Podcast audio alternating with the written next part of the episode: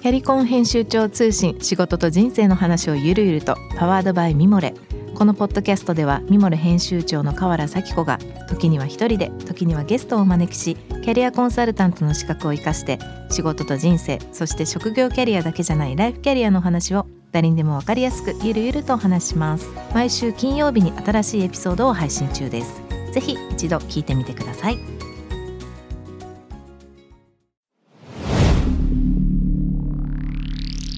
ナビゲーター中道大輔です。Vision to the Future with Forbes Japan このポッドキャストは物、こと、人の魅力を引き出すことで日本のカルチャーの価値を再定義し世界と共有するコミュニティプログラムです。ショートコンテンツ Vision to the Future Stories と題して毎週水曜日、金曜日、日曜日に Forbes Japan よりピックアップしたニュースをお届けしております。はい、今日ご紹介するトピックはですね2022年12月の18日にアップされました。これフォーブジャパンの本国の方の記事ですね。本国のローラー・バグリー・ブルームさんという、まあ、ライターの方の記事で外国人が暮らしやすい都市バレンシアが1位東京はワースト9位ということで。うーん。まああくまでこれ海外外国人の方が住みやすい街としてのランキングなのであれですが、まあ、バレンシアが世界で一番なんですね、今年は。ちょっとね、バレンシア行ったことないんで、正直僕個人的な見解は何も言えませんけども、これ、トゥーリア海が地中海に注ぐ海岸沿いに位置する同士は、美しいビーチという豊かな食文化で知られると。まあ、ただ、この2位が UAE のドバイ、3位はメキシコのメキシコシティということで、うん、なんかドバイはなんとなくわかりますけど、メキシコシティ3位なんですね。なんかもっとこう、雑多なイメージがありますけどそうでもないのかな、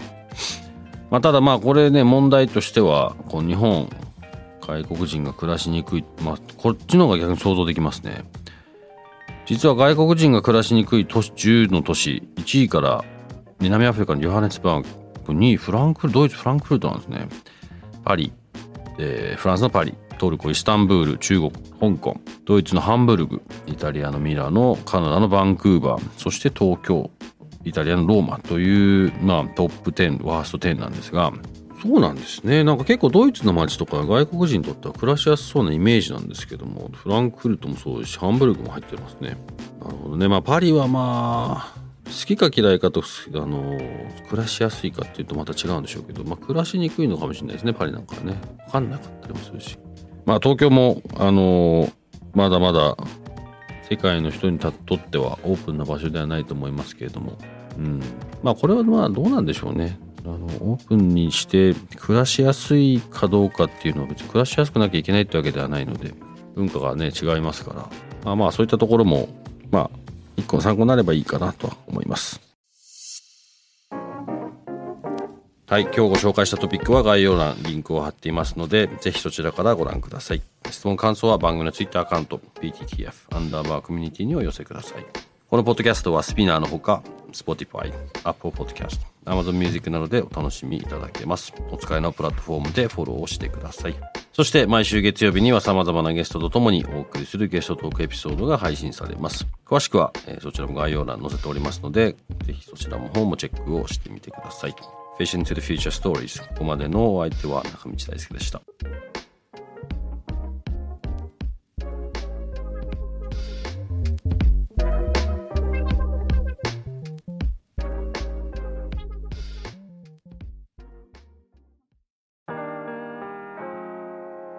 美容家の神崎めぐみと編集者の大森洋子でお届けする雑談ポッドキャストウォンと私のお名前なんての？